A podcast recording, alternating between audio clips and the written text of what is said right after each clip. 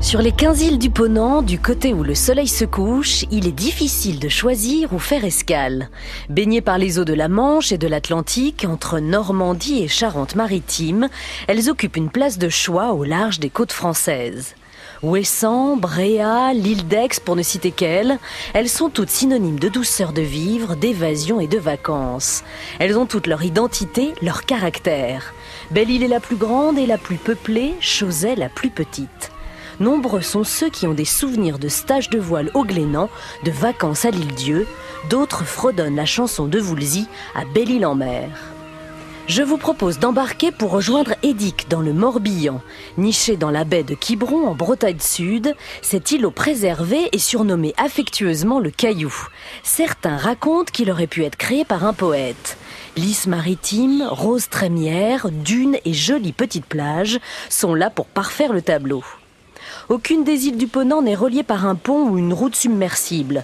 Les rejoindre depuis le continent offre donc toujours une belle traversée. Pour vous rendre sur la charmante petite île d'Édic, embarquez à Quiberon et comptez un peu plus d'une heure.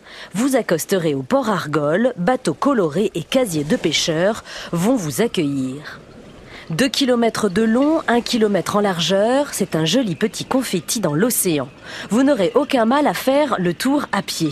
Ici, pas de voiture et c'est tant mieux. La nature est protégée et les édiquets vous indiqueront où vous balader.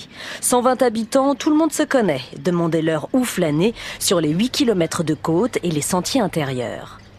Au cœur de l'île, faites un détour par le fort Louis-Philippe, bâti par Vauban au XIXe siècle, aujourd'hui propriété du Conservatoire du Littoral. Tous les ans, entre Watt, l'île voisine et Édic, le 15 août est un jour de grand rassemblement naval pour baptiser les bateaux et rendre hommage aux sauveteurs en mer.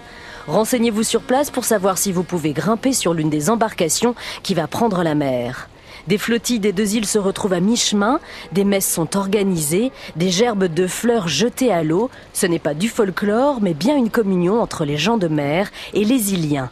On chante des cantiques bretons, une ferveur qui devrait vous envahir comme tous les participants. Et si vous vouliez sympathiser avec les habitants, eh bien c'est le moment.